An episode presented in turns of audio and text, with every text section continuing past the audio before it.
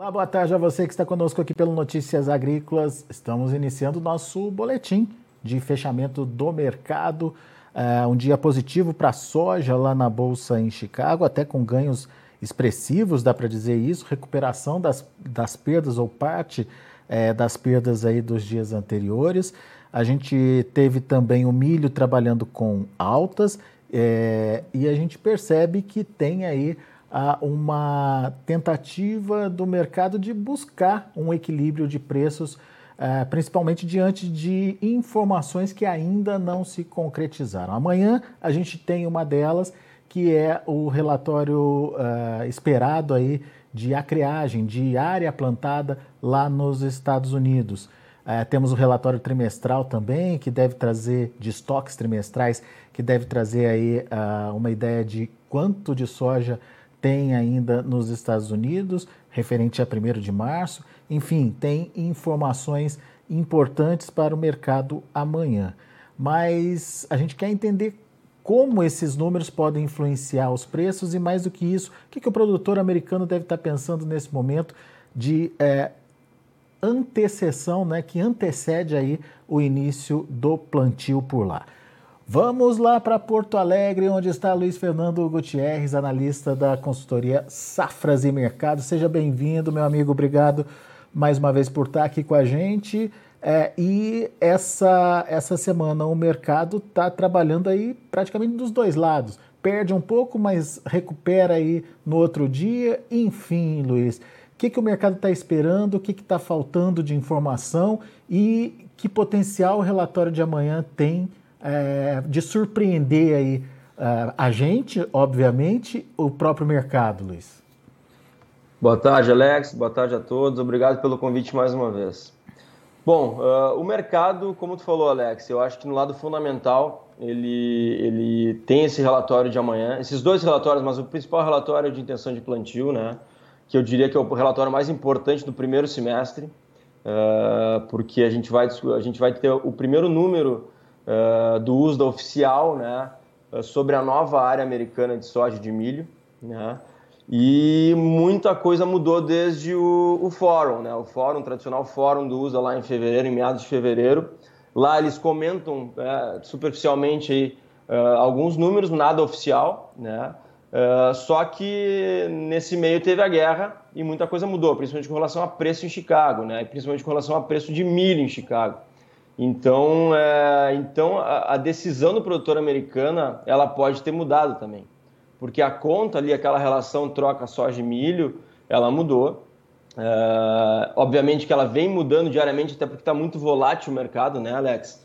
É, mas além disso, eu acho que é importante a gente falar. É, o produtor americano nunca plantou, nunca tomou a decisão de plantar, na verdade, com preços de soja e milho tão elevados.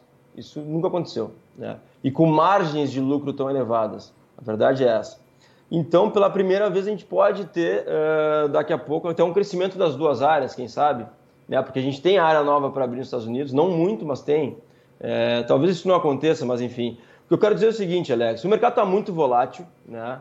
É, nesse momento aí, pré-relatório, obviamente o mercado já, tenta, já, já tendo antecipar um pouco dos números, mas nesse momento o que mais está mexendo com o mercado aí são questões ainda secundárias, que é a questão da guerra da Ucrânia, é, a questão agora envolvendo o lockdown na China, que não é nada muito ainda muito grande, digamos assim, e o mercado está um bom tempo respeitando essa linha aí, essa faixa, na verdade, entre 16,5 e 17 na soja, um pouquinho para cima, eventualmente um pouquinho para baixo, então é normal que a gente tenha essa volatilidade frente a notícias. Mas de fato que pode mudar, né?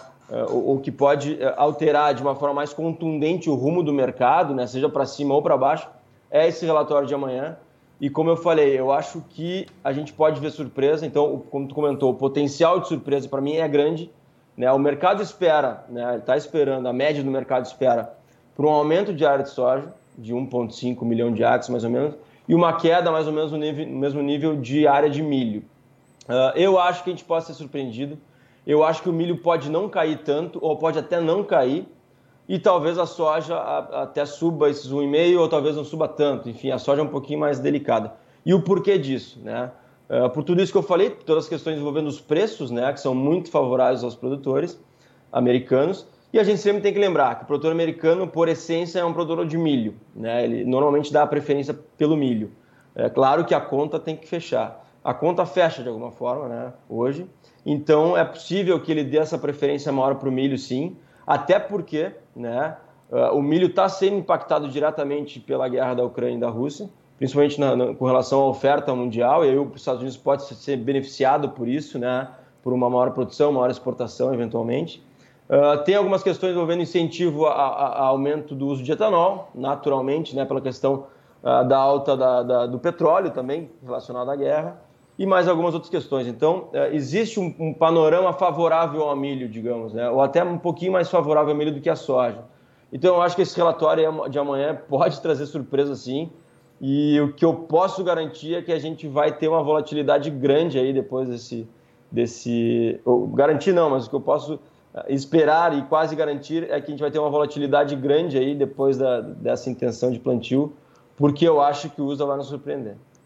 Pois é. Agora, seguindo esse seu raciocínio é, de incentivo ao plantio, tanto para a soja quanto para o milho, óbvio que dentro da área que eles têm, eles vão se ajustar aí nesse, nessa, nesse, nessa escolha, né, nesse é, tamanho de área a ser plantado, mas, de qualquer forma, pelo que eu entendi, é, o mercado está trazendo aí, ou oferecendo aí para o produtor uma boa oportunidade. Ou seja, as duas commodities aí, no caso soja e milho, tendem a ter um número diferente daquele que o mercado está tá apostando para mais, em termos de, de área plantada.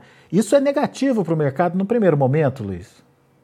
É, em se confirmando números diferentes, né, ou, ou, números maiores, digamos assim, uma área maior de milho, no sentido uh, maior do que, o, do que o mercado está esperando, e uma área maior de soja, realmente é negativo, sem dúvida, porque daí tu abriu potencial para novas super safras, novas safras recordes dos Estados Unidos. Até mesmo se a área de soja crescer pouco, né, crescer, sei lá, 500 mil acres só, em vez de um milhão e meio, a gente tem o potencial de colher uma safra recorde também.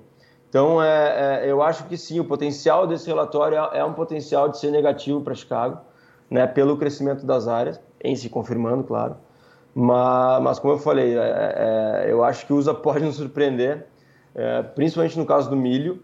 Né, então, a gente vai ter que esperar esse relatório sair de fato. E, e além disso, né, Alex, também que amanhã, amanhã sai o relatório de intenção. Até plantar tem um tempo. E aí o, o relatório já era plantado mesmo só em junho, para a gente saber. E, sempre, e normalmente existem diferenças, né? Não tão grandes, mas existem.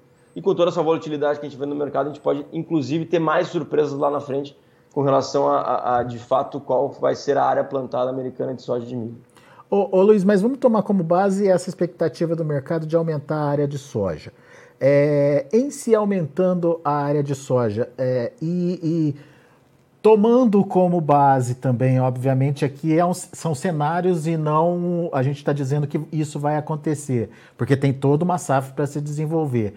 É, é, os Estados Unidos teria uma oferta suficiente para atender o mercado, acalmar essa demanda é, e, e, até é, pressionar preços? Bom, é, com o potencial produtivo recorde, a gente teria uma melhor relação aí estoque-consumo, tá? Inclusive, amanhã tem um relatório de estoques americanos, de trimestrais, né?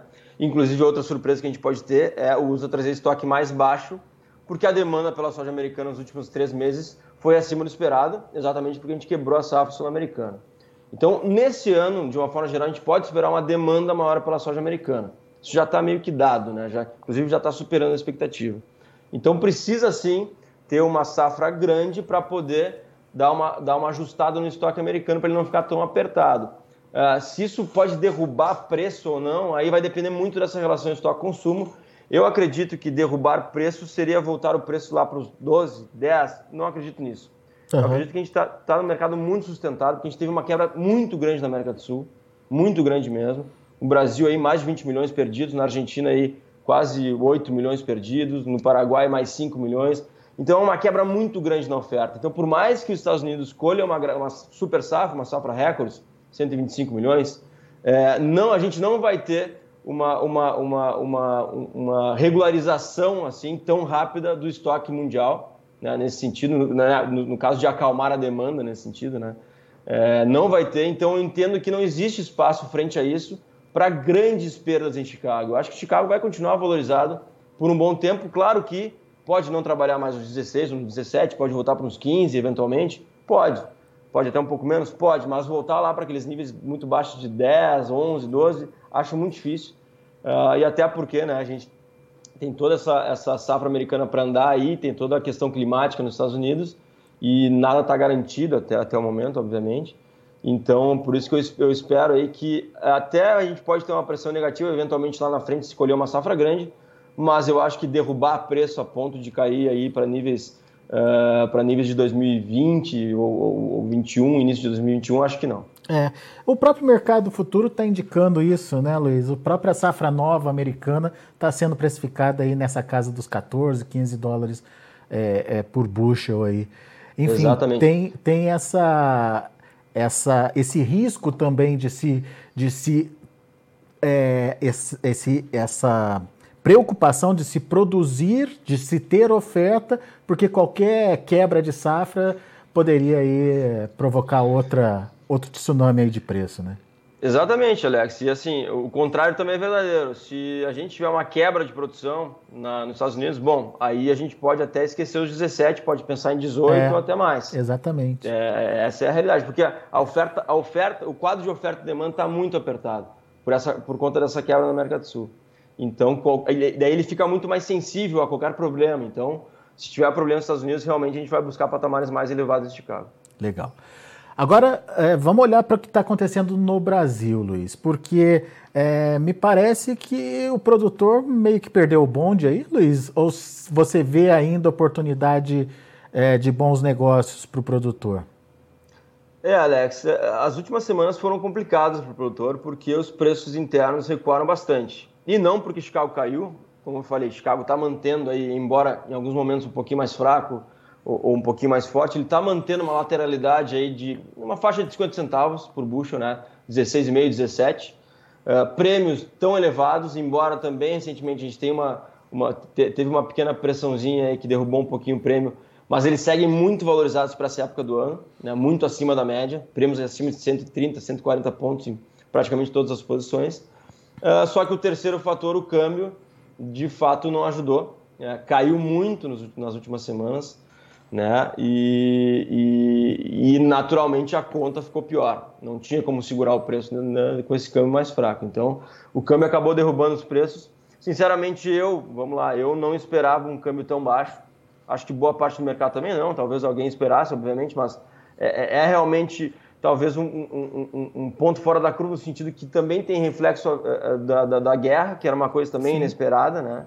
Se não fosse a guerra, talvez a gente não teria esse fluxo de capital que a gente está tendo agora para o Brasil, né? porque tem muito disso. Né? A saída da, da, da, da Rússia do SWIFT, as sanções econômicas, a fuga de capitais da Rússia, muitos fundos especuladores em nível mundial, eles têm dinheiro em emergentes, eles têm uma parte da carteira que eles têm que colocar em, em ativos mais arriscados, que são os emergentes.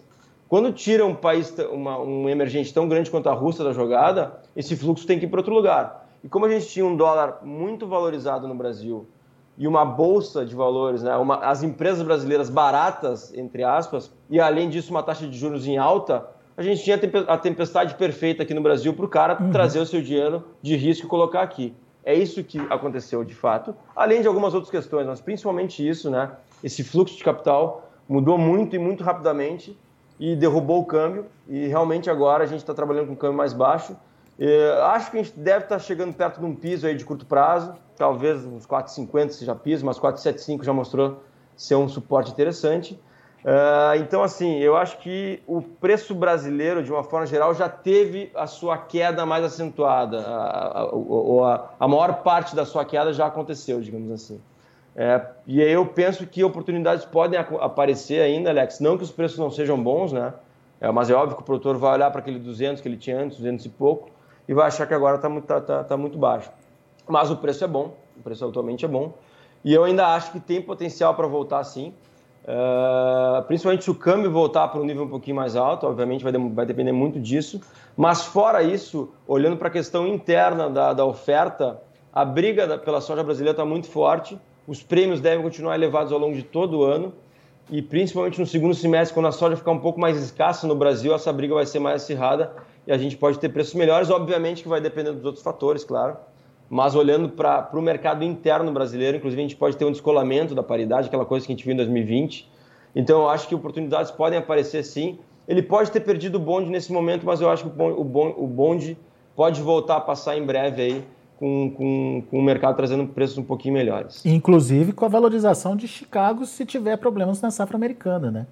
Exatamente, tem esse ponto também que é importante, mas isso tá, tá, ainda tem um ponto de interrogação muito grande, né? É, a gente nem é. plantou a safra ainda, é, não sabe o tamanho da área, então é, não é nada para não, não, é nada para curto prazo, uma né? quebra de, antes da safra ser plantada, né? Exatamente, não é nada para curto prazo, né, Luiz? Exato, é um pouquinho mais à frente. Muito bom. Meu amigo, obrigado mais uma vez pela sua participação. Sempre bom te ouvir. Volte sempre. Obrigado, Alex. Um abraço. Até a próxima. Valeu. Tá aí Luiz Fernando Gutierrez, Safras e Mercado, aqui com a gente no Notícias Agrícolas, trazendo informações importantes e é, acrescentando aí algumas é, análises que se justificam aí. E, óbvio, aqui a gente traz a diversidade para que você, que é o produtor rural, você, que é a pessoa que está na linha de frente, possa absorver aquela informação, interpretá-la da melhor forma possível e, é, a partir dessa informação, tomar as suas decisões. Caso você concorde com aquilo que o analista disse, vá em frente, tome sua decisão e, caso não concorde, espere mais um pouco até ouvir aquele analista que é, mais te agrada. Então, é essa a nossa função aqui, é trazer é, visões diferentes do mercado para que você possa, é, a partir daquilo que você acredita, tomar a sua melhor decisão. Tá certo? Muito obrigado, aliás, pela sua participação e pela sua audiência aqui com a gente no Notícias Agrícolas. Mas antes de me despedir, deixa eu passar para vocês os números é, de, que, de, de movimentação da soja, do milho e do trigo lá na Bolsa de Chicago. Como eu disse, foi um dia positivo. Maio subindo 21 pontos, a 16 dólares e 64 centos por bushel. Para julho, 16 dólares e 42 centos por bushel, 18 pontos mais 75. Agosto, 15 dólares e 96 centos por bushel, 18 pontos mais 75 de alta também.